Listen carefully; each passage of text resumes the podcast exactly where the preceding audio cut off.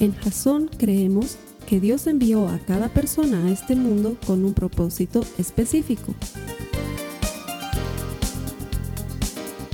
Nuestra misión es ayudarte a que tengas una relación personal con Jesús y a través de ella encuentres ese propósito para tu vida. Queremos ayudarte a alcanzar ese propósito. Es nuestra oración que este podcast te ayude a tener visión, a tener jazón.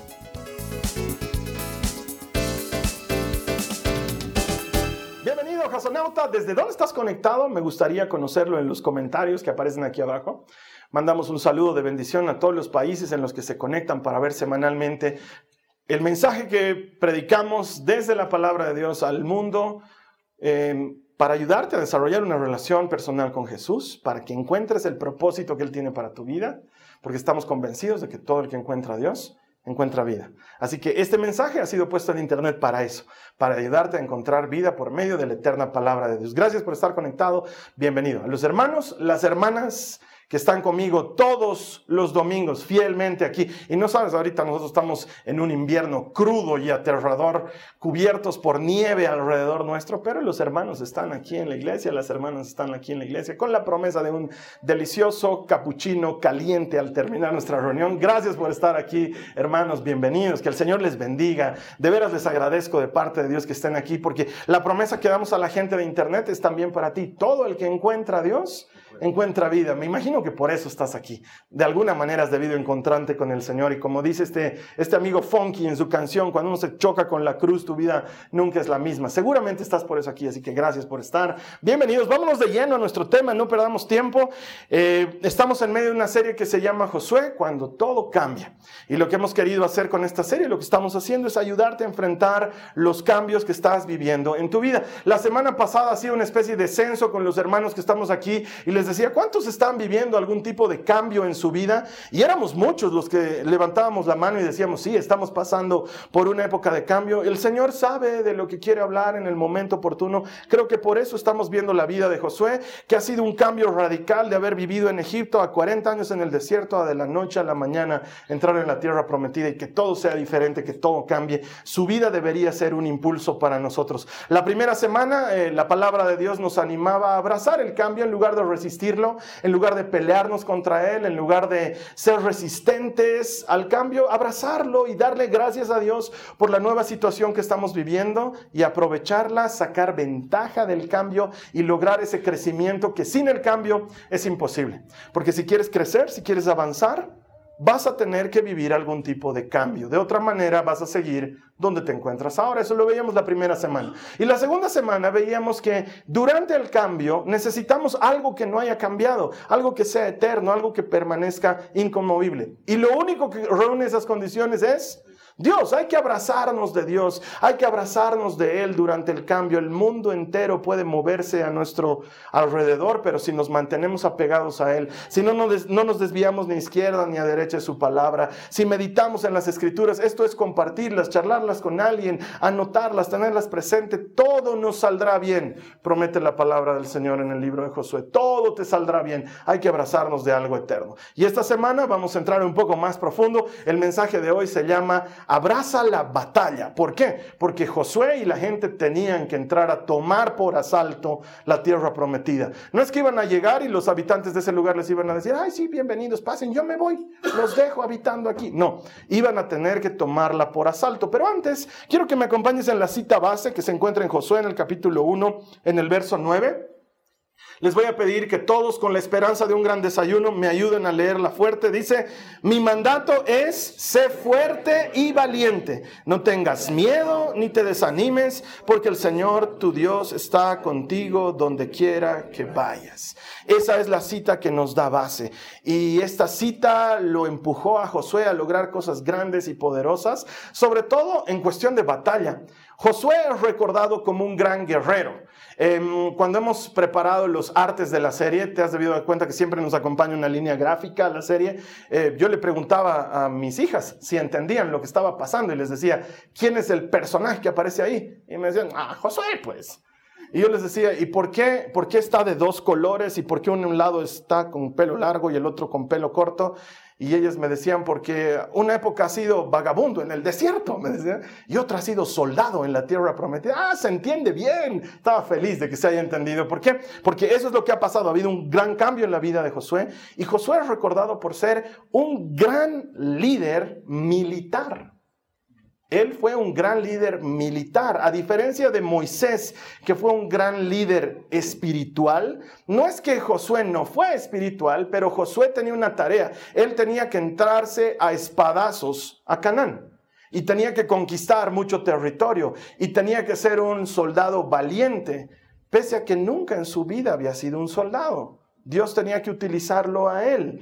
Y esta es una ilustración bien poderosa de cómo Dios puede utilizar a quien sea que esté disponible, no necesariamente a quien sea que reúna las condiciones, a quien sea que esté disponible. Iba a entrar a pelear una dura batalla. Si tú lees el libro de Josué, que te animo a leerlo, no es muy largo, 24 capítulos, puedes leer a uno por día y vas a tardar 24 días, es bien cortito el libro.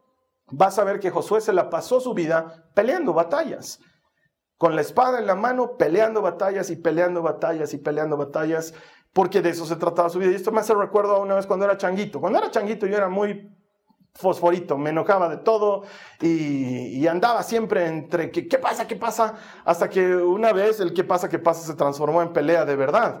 Eh, resulta ser que un chico eh, de mi curso, por una serie de cosas que pasaron que harían muy largo el cuento, se para en el curso y me dice, te va a estar esperando a la salida. Entonces yo le digo, pasa maricón, cosa a la salida, en el recreo te espero. claro, yo, ¿saben qué? Por dentro creo que más gallito pretencioso que realmente gran peleador. Yo pensando que diciéndole eso se iba a desanimar, iba a decir, ah, este debe ser gran piñaco, entonces mejor no. Ya, en el recreo te vas a romper, ok. Entonces estábamos en el recreo, en un lugar baldío de mi colegio donde podíamos agarrarnos a golpes.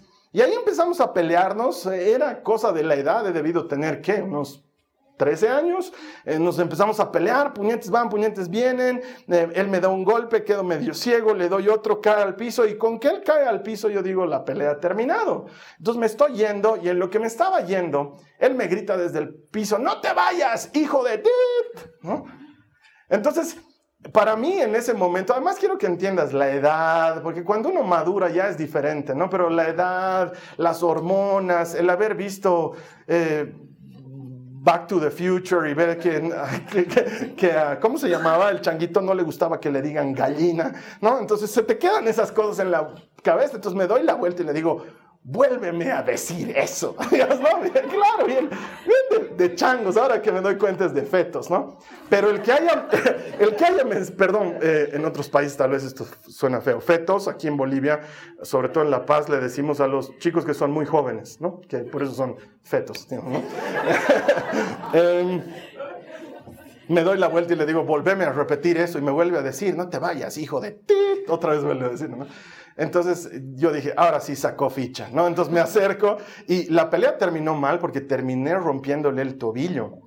Eh, pero, eh, ¿para qué se mete conmigo? Porque yo tengo habilidades de tecondista que alguna vez les voy a mostrar. Entonces lo barrí, claro, él me, me quiso dar un golpe, yo hice un giro y lo barrí y el golpe a su pie fue con tal fuerza que le había roto el tobillo. ¿no? Entonces, y ahí obviamente terminó la pelea y luego llegué a mi curso y él nunca llegó y al día siguiente llegó con muletas y con yeso y bueno, ahí me enteré de toda la barrabasada que había hecho. Pero em, a lo que quiero llegar es que esta pelea, eh, si bien parecía muy sin motivo, en determinado momento y por mi inmadurez pareció tocar mi honor y entonces valía la pena pelearse. Y el cambio que estás viviendo te aseguro que en medio del cambio también involucra algún tipo de lucha que está presentándose por delante. Y tenemos que saber elegir si vale la pena pelearse por eso o no.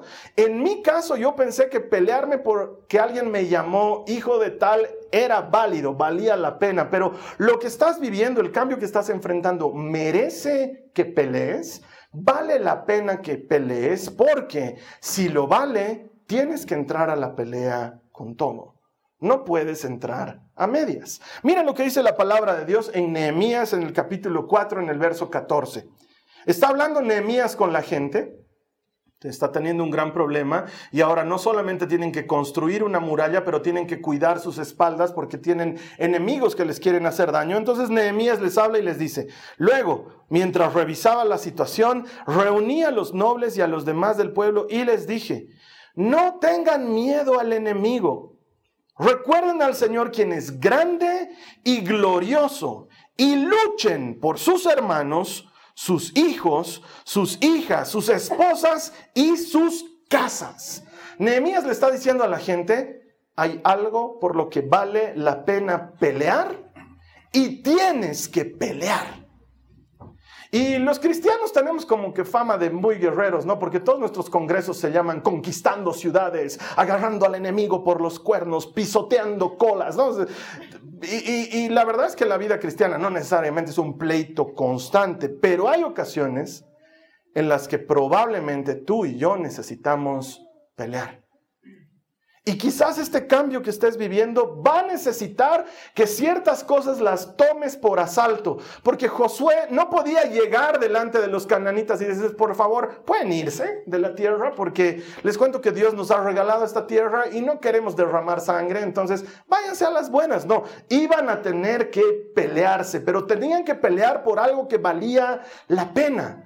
Pelear por sus familias, pelear por sus hijos, pelear por la promesa que Dios les había dado, porque Él les había garantizado que iban a tener éxito. Sé fuerte, sé valiente, yo voy a estar contigo, pero sé fuerte, sé valiente, entra y pelea. ¿Y por qué tienes que pelear tú ahora? Probablemente tienes que pelear porque el cambio no afecte a tu familia, por ejemplo.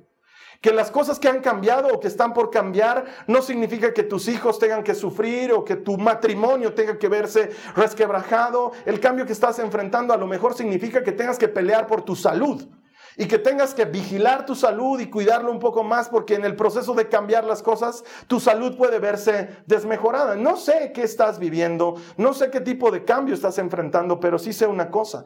Hay algo por lo que vas a tener que luchar y tienes que luchar en serio. Cuando el Señor te dice esfuérzate y sé valiente, te está diciendo esto. Esfuérzate es tienes que hacer más de lo que estás acostumbrado a hacer. Si no, no es esfuerzo. Quizás eso signifique despertarse más temprano, quizás eso signifique conseguir un segundo empleo, quizás eso signifique invertir más tiempo en tu relación de pareja o pasar más tiempo con tus hijos, pero ¿de dónde voy a sacar más tiempo? No sé, pero el Señor te está diciendo, esfuérzate porque tienes que pelear por esto que vale la pena. Tienes que pelear por conseguirlo. Solito no va a conseguir, no, no, lo vas a conseguir. Echado en tu cama esperando que llegue, no llegará. Vas a tener que pelear. Por eso te dice, esfuérzate. Esto es, haz más de lo que estás acostumbrado a hacer. ¿Quieres que en este cambio esto signifique un crecimiento en tu profesión, un aumento de sueldo o una promoción que te lleve a tener un cargo mucho mejor? Esforzate, peleala, peleala. Pero en el camino eso va a significar que me voy a ver menos con mi familia. Entonces pelea por eso y pelea por tu familia. Haz algo más de lo que estás acostumbrado a hacer. Esfuérzate, esfuérzate. Si no, el Señor no te lo diría. El Señor te diría, como en muchos otros pasajes, quédate quieto, no hagas nada. Pero en este momento de cambio el Señor te está diciendo, haz más de lo que estás acostumbrado a hacer.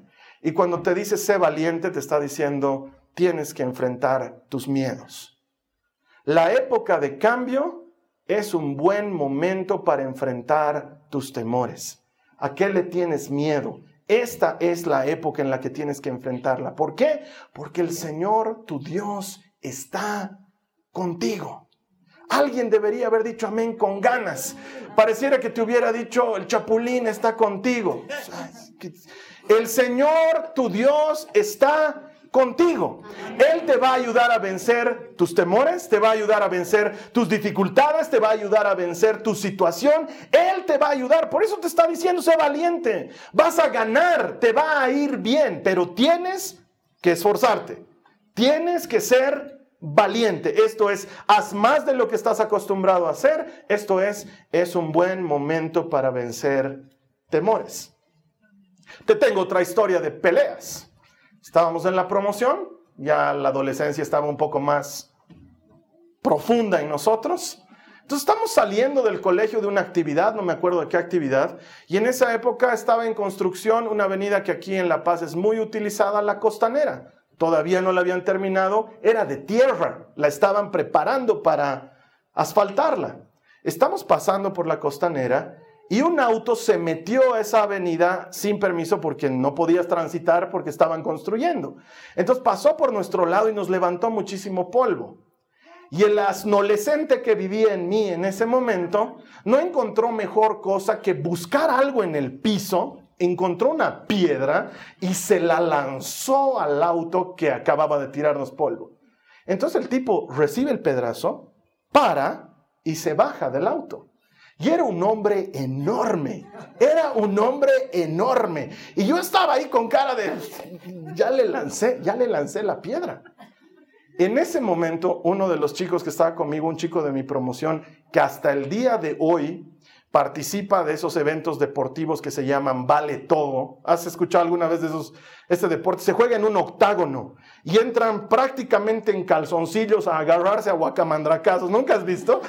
La verdad es que si no te gustan las peleas no te va a gustar, pero si te gustan las peleas es genial, ¿no? Se van a romper el alma porque vale todo, por eso se llama Vale Todo el evento. Vale todo, se agarran a cabezazos, se muerden, se patean. Es, y este mi amigo, hasta el día de hoy, sigue participando de Vale Todo. Tiene un físico impresionante, mi amigo. Sí, algo de FCUMMA, eso no es. MMA, FCUM, eso, no sé, el octógono y se matan ahí. Este mi amigo hasta el día de hoy participa de esto. Me acuerdo que se baja este tipo enorme a querer pegarme y yo ya estoy listo para recibir el golpe. Y este mi amigo me, me agarra desde atrás y me dice, hazte a un lado, yo me encargo. Él se puso a pelear por mí. Fue espectacular porque con tierra y golpes, entonces era la pelea soñada y este es mi amigo, es un gran peleador. Le rompió el alma al del auto. El, el, del auto lo único que logró hacerle es morderle de aquí, de su brazo.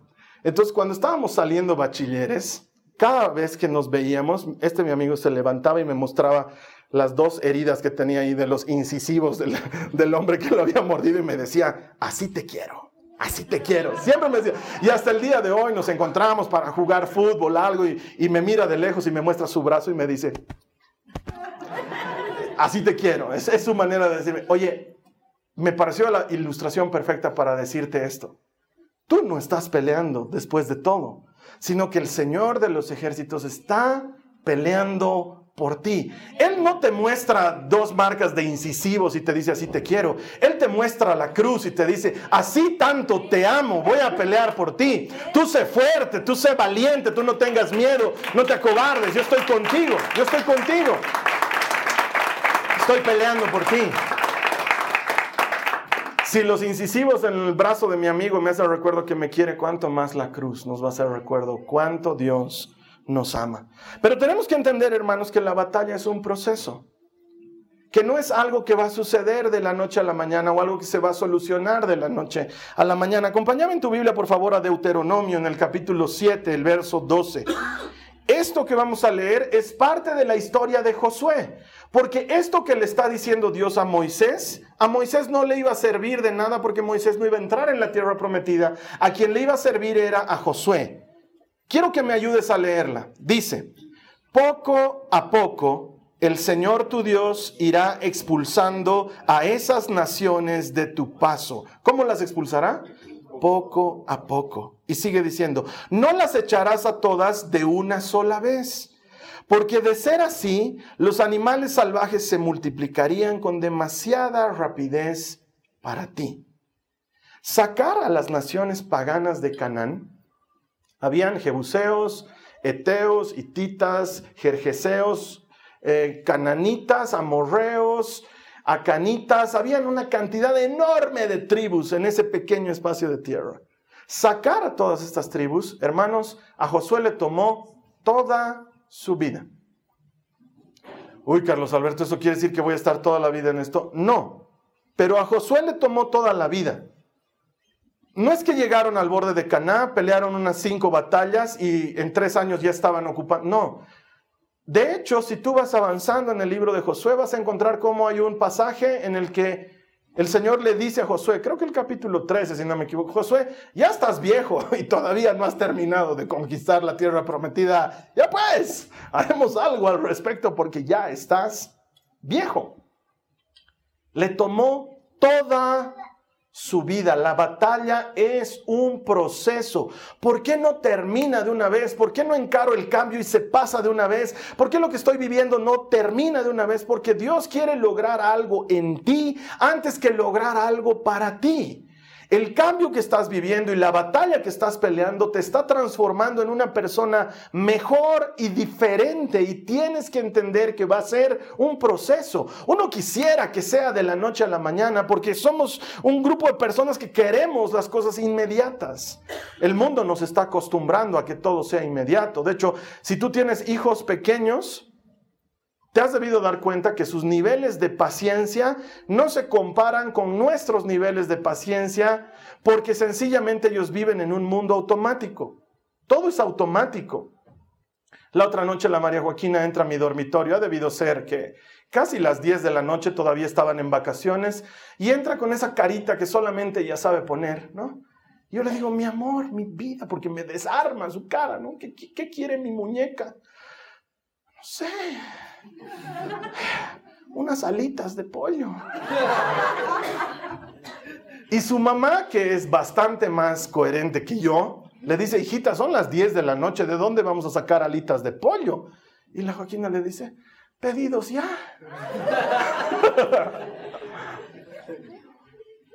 es un mundo así de inmediato, ¿no ve? Oye, ¿quieres alitas? Agarrar tu celular y pedí alitas y que traigan ya, además, ¿no? ¿Por qué están tardando si se llaman pedidos ya? Si van a tardar que se llaman pedidos después, que se llaman pedidos ya. Esta generación no entiende lo que es tiempo de espera. Y de alguna manera nos lo contagia a nosotros. Y queremos que las cosas se den de inmediato, que las cosas funcionen ahorita, que, oye, ya nos hemos peleado, ya nos abuenaremos, o ya, ya he cambiado, ¿no ve? Ya, ya estoy haciendo las cosas bien. Y muchas van a tomar tiempo. ¿Por qué demoran las cosas? Porque Dios quiere hacer algo en tu vida primero. ¿No te pasa que estás haciendo un trámite que toma demasiado tiempo y tú dices, ah, ya soy capaz de abandonarlo? No, Dios no quiere que lo abandones. Quiero que lo termines, pero va a tomar tiempo. Ah, yo pensé que comprarse un auto era fácil, he ido a la tienda con la plata y no he salido con el auto. Y no saldrás con el auto. Va a tomar un tiempo, las placas, los trámites. Además, no sé cómo es en otros países, si son tan latinoamericanos como nosotros, va a tomar tiempo. Puedes ir con la plata en el bolsillo y no vas a salir manejando tu camión. No va a funcionar así. Las cosas toman tiempo. Y la batalla significa que tú abraces la batalla entendiendo el proceso. Va a tomar tiempo que tu esposo, que tu esposa adquiera esa nueva mentalidad. Va a tomar que tú, va a tomar tiempo que tú cambies tu mentalidad respecto a las cosas que Dios está haciendo. Va a tomar un tiempo. Abraham recibió una promesa de Dios. 25 años después, la promesa se cumplió. Ay, Carlos Alberto, no me desees eso. No te deseo. Solamente te estoy dando parámetros bíblicos para que te ubiques más o menos. Que las cosas pueden tardar. A David le dijeron que iba a ser rey aproximadamente a sus 17 años. Aproximadamente. ¿Sabes cuándo llegó a ser rey? A sus 30 años. 13 años después. La promesa de Dios puede tomar un tiempo en cumplirse. Eso no significa que Él la haya abandonado, eso no significa que Él no la tenga en cuenta. Jesús no llegó y de bebé empezó a salvar a la humanidad. Quizás por eso los evangelios no nos cuentan casi nada de la niñez de Jesús. Porque todos estaríamos esperando un Jesús medio sobrenatural, que su mamá le diga, tómate tu desayuno, está frío mamá, pero no te preocupes, yo lo caliento. ¿No? No, Jesús también vivió el proceso. ¿Sabes cuántos años le tomó a Jesús el proceso? 30 años. Si tú lees Lucas, dice que Jesús comenzó a predicar a eso de sus 30 años. Las batallas toman tiempo. Que la gente cambie toma tiempo. Que tú cambies toma tiempo. Entonces tenemos que entrar en la batalla bajo esa idea de que esto es un proceso, que no va a suceder de la noche a la mañana, pero que sí va a suceder, que Dios no se ha olvidado de ti. Él no se ha olvidado de la promesa. Lo, que lo que Él te dijo que iba a suceder en tu vida va a suceder tal como Él te lo prometió. Así sucederá. Solo aprende a abrazar el proceso, a vivir el proceso, a vivir un día más. Él está queriendo lograr algo en ti antes que lograr algo para ti. Él quiere que suceda algo en tu corazón antes de darte la promesa. Él quiere trabajar primero en nosotros, pero no se ha olvidado de lo que te ha prometido. Él lo cumplirá. Si Él te ha dicho esfuérzate y sé valiente, es porque Él sabe que lo necesitas. Pero Él sigue acompañando el esfuérzate y sé valiente con un no temas, no desmayes, porque yo, el Señor tu Dios, estoy contigo. Ese no temas, ese no desmayes, es que no se te acaben las ganas, que no se te acaben las fuerzas, que no se te acabe el impulso. Entendé que esto es un proceso. No voy a sacar a las bestias de golpe, las voy a sacar poco a poco. ¿Por qué? Porque quiero que sea bueno para ti. Si lo hago de golpe, no va a ser bueno para ti. La batalla es un proceso. La batalla es cuestión de obediencia. Para los cristianos que piensan que no hay que obedecer, no sé qué cristianismo viven, el cristianismo es fe y es obediencia. Ambas cosas funcionan simultáneamente. Acompáñame en tu Biblia, vámonos a Josué capítulo 6, versos 18 el 19 y 19. Voy a tratar de compactar una historia que es grande en algo mucho más compacto, mucho más sencillo. Josué 6, 18, 19 dice, no se queden con ninguna cosa que esté destinada para ser destruida. Dios les está dando instrucciones de entrar a Jericó y van a encontrar un gran botín y les dice, no se lo queden. Pues de lo contrario, ustedes mismos serán destruidos por completo y traerán desgracia al campamento de Israel. Todo lo que esté hecho de plata, de oro, de bronce o de hierro pertenece al Señor y por eso es sagrado. Así que colóquenlo en el tesoro del Señor.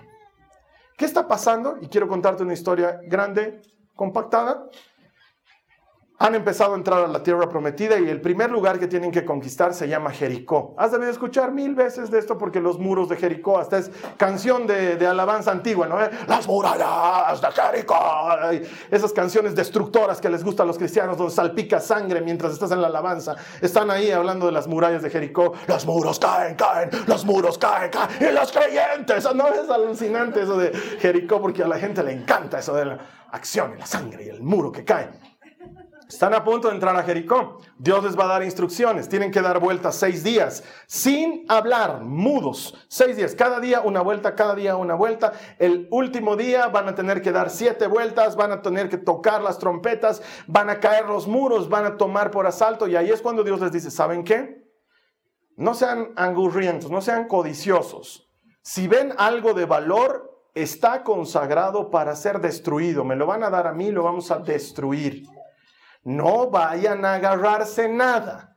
Cuidado se estén agarrando algo. Van a traer problemas al pueblo. Pero no, había un tipito que se llamaba Acán, que le entró por una oreja y le salió por la otra. Y en lo que estaban en pleno pleito, ya habían caído los muros, los jericoyolandeños estaban escapando, aterrorizados por lo que estaba pasando. Este Acán ve ahí unos lingotes de oro y unas telas de casimir para un buen ternito y unas corbatas que nadie nunca se había puesto y dice, oh, oh, oh, tengo la platita, tengo la tela y las corbatas, me voy a mandar a hacer unos trajes de aquí a un tiempo, pero entonces para que nadie se entere, se agarra todo eso y lo oculta debajo de su carpa.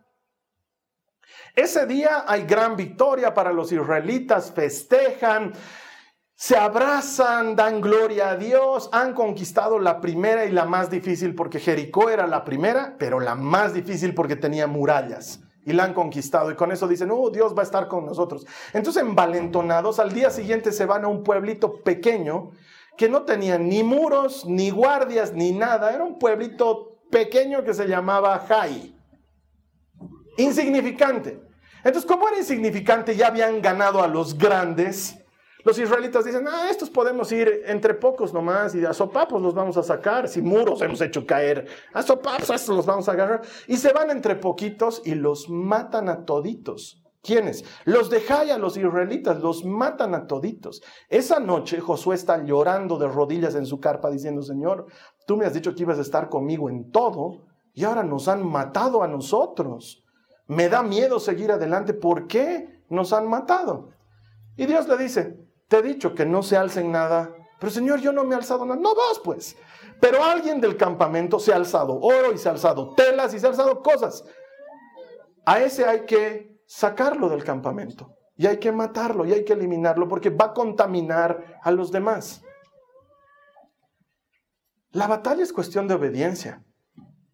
Es cuestión de que le hagas caso a Dios en lo que Dios te está diciendo que le hagas caso, porque hermano, hermana, entendeme, siempre es o a la manera de Dios o no hay manera.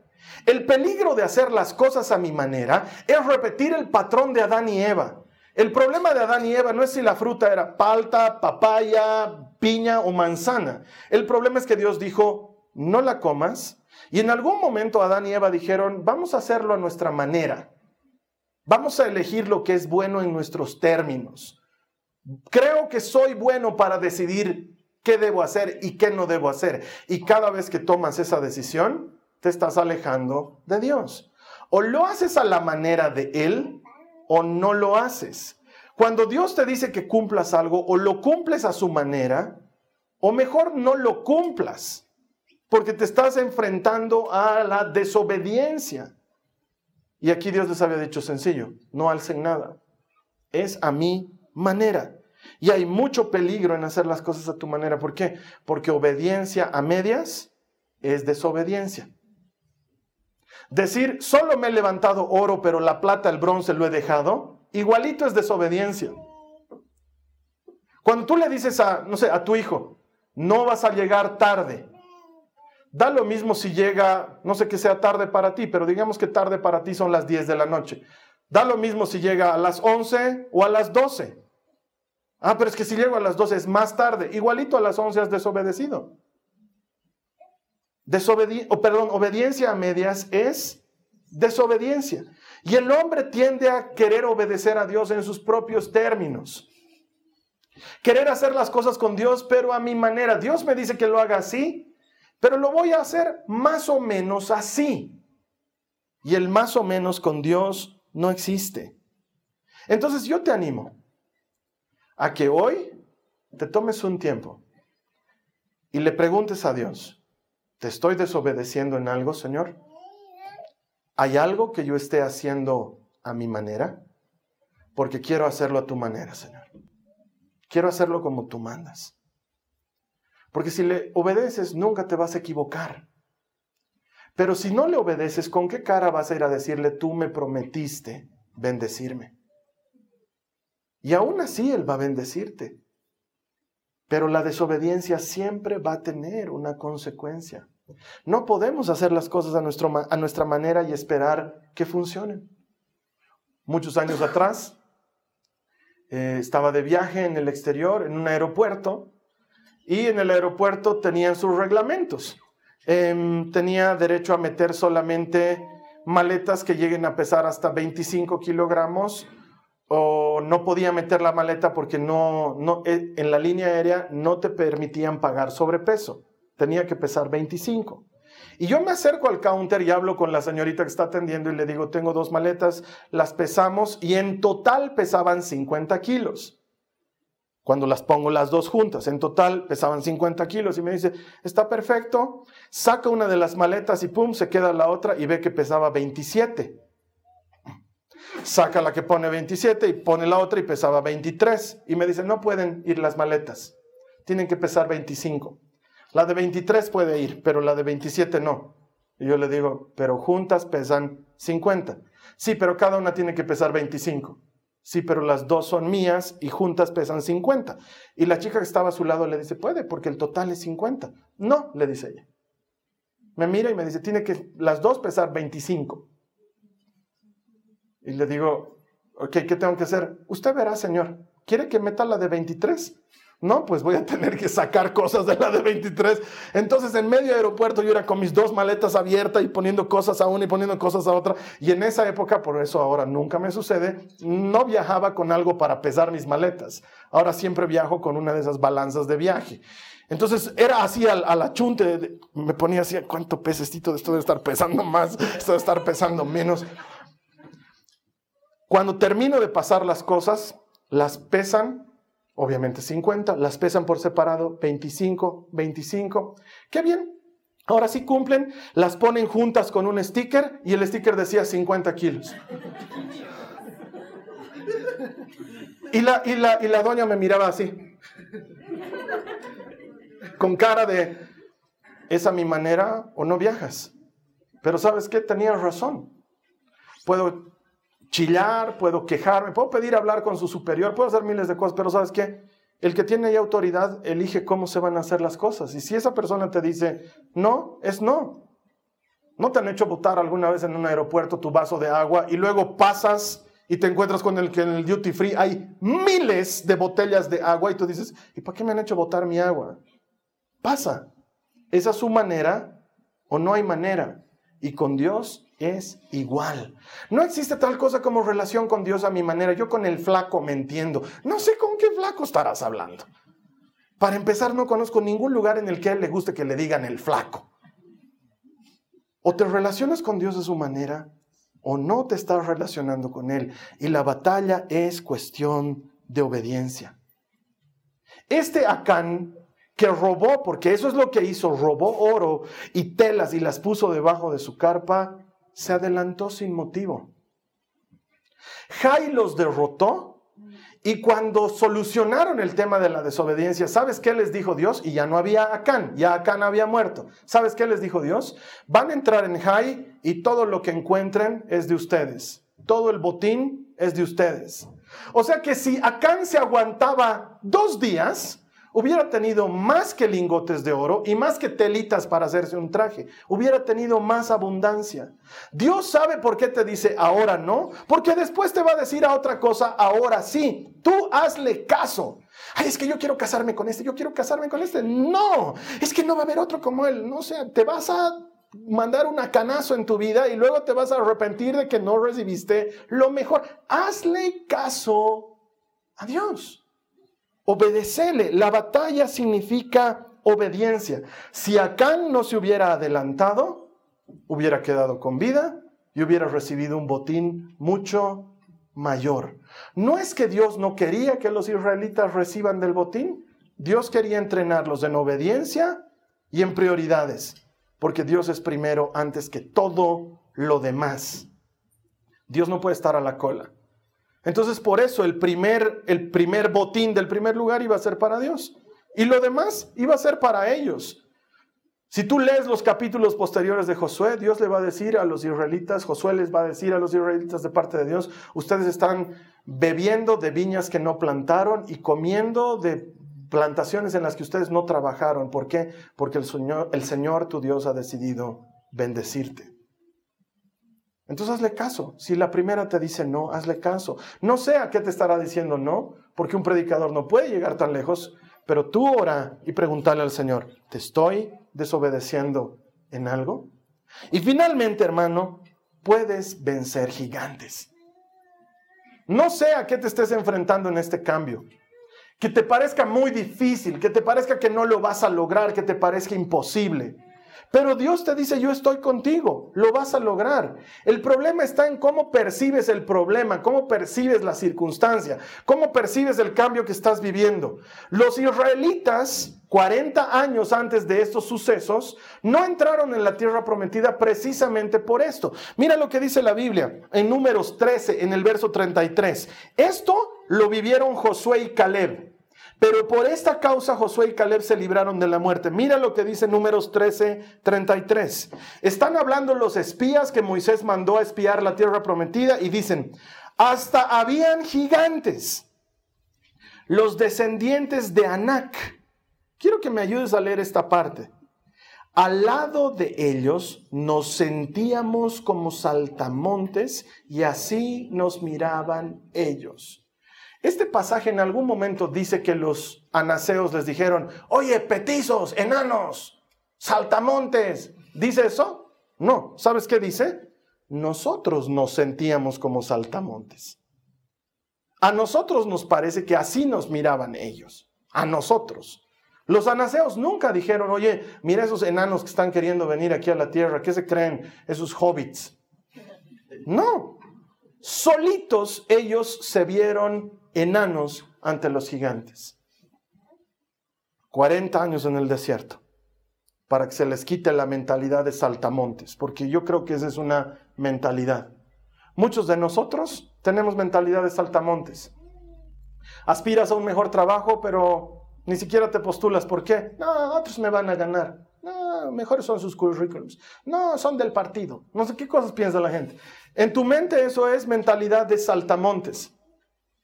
Si tú crees que no lo vas a lograr, estás despreciando a Dios que te está diciendo lo vas a lograr. Mira lo que te estoy diciendo. No te estoy diciendo si tú crees que lo vas a lograr, lo vas a lograr. No te estoy diciendo eso.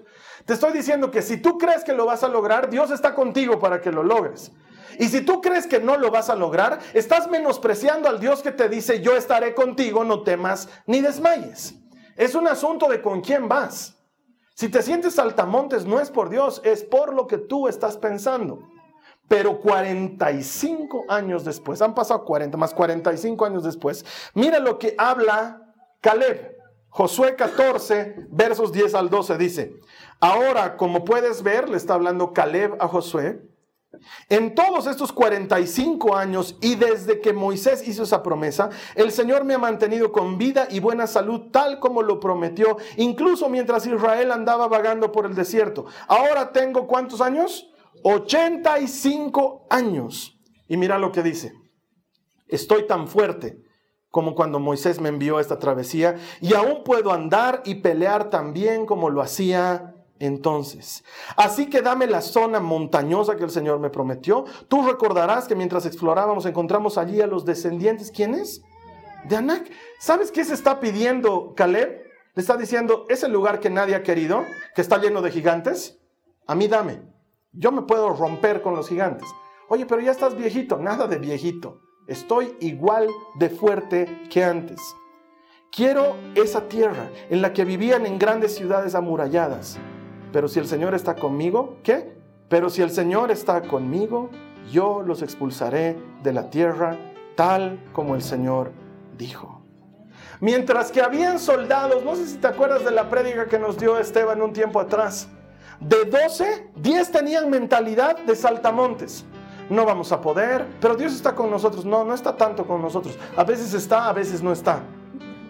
Y si nos falla el Señor y si hemos pecado mucho y nos abandona, esa era la mentalidad de Saltamontes. Nos hemos visto delante de ellos, enormes eran, grandes, gigantes.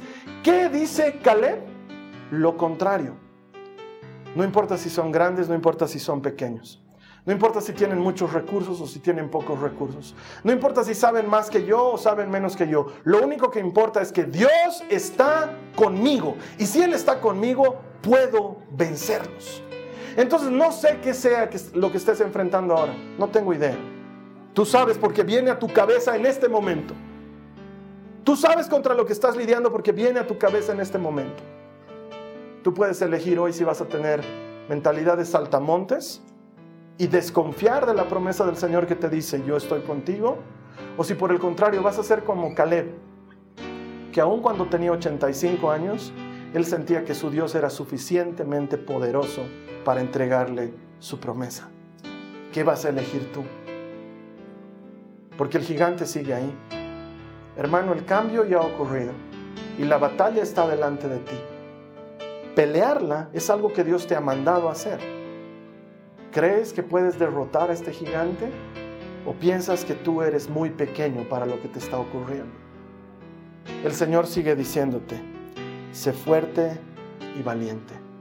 No temas ni desmayes, porque yo, el Señor, tu Dios, estoy contigo. ¿Sabes qué? A Israel le tomó toda la vida de Josué conquistar la tierra prometida, pero se entraron como topadora en Canaán. pueblo al que enfrentaban, pueblo al que derrotaban, rey al que enfrentaban, rey al que derrotaban. Nunca nadie en esa época derrotó tantos reyes como Josué. Y si tú lo lees en la palabra, fueron una topadora literal. Arrasaron con todo. ¿Sabes por qué? Porque el Señor, su Dios, estaba con ellos. Ese mismo Dios está contigo hoy. Ese mismo Dios te manda hoy. Sé fuerte, sé valiente. No temas ni te acobardes, porque yo, el Señor tu Dios, estoy contigo donde quiera que tú vayas. Con Dios a tu lado la victoria es segura. Vamos a cerrar nuestros ojos y vamos a orar. Yo te quiero invitar a que escojas tus batallas, que sepas qué vale la pena pelear y qué no vale la pena pelear. Que recuerdes que Dios está contigo y hermana, hermano, esfuérzate y sé valiente. Él no te va a dejar y no te va a abandonar.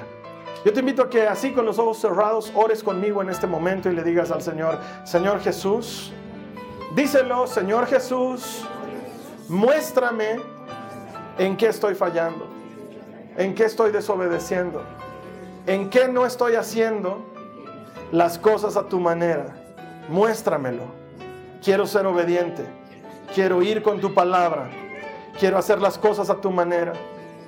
Señor Jesús, me comprometo delante de ti a esforzarme, a hacer más de lo que estoy acostumbrado, vencer mis miedos, ser valiente y avanzar aquellas cosas que tú has preparado para mí. Creo en tus promesas. ¿Quién aquí cree en sus promesas? Dile, creo en tus promesas. Creo en tu palabra. Que tú estás conmigo y que tú me sacarás victorioso. Si tú estás de mi lado, todo me es posible. En el nombre de Jesús. Amén. La siguiente semana vamos a cerrar nuestra serie de Josué y vamos a hablar de cómo dejarle un legado a los nuestros a partir del cambio y lo que Dios está pretendiendo en nuestras vidas a partir de lo que estás viviendo. En tanto, me puedes dar una manito, compartí este mensaje gratuito con alguien más a través del internet. Uno nunca sabe quién puede estar necesitando esta palabra de ánimo para pelear su batalla y salir adelante en aquello que Dios ha preparado para sus vidas. Mientras esto sucede, mi oración, mi deseo es que tengas una semana llena del Señor Jesús, que experimentes su favor y su ayuda y que no te olvides que todo el que encuentra a Dios encuentra vida. Te espero aquí la siguiente semana. Que el Señor. Esta ha sido una producción de Jason Cristianos con Propósito.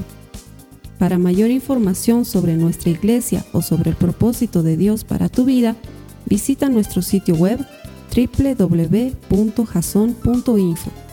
Allí encontrarás muchos recursos para animarte en tu relación con Dios, enseñanzas, nuestro blog, prédicas y mucho más.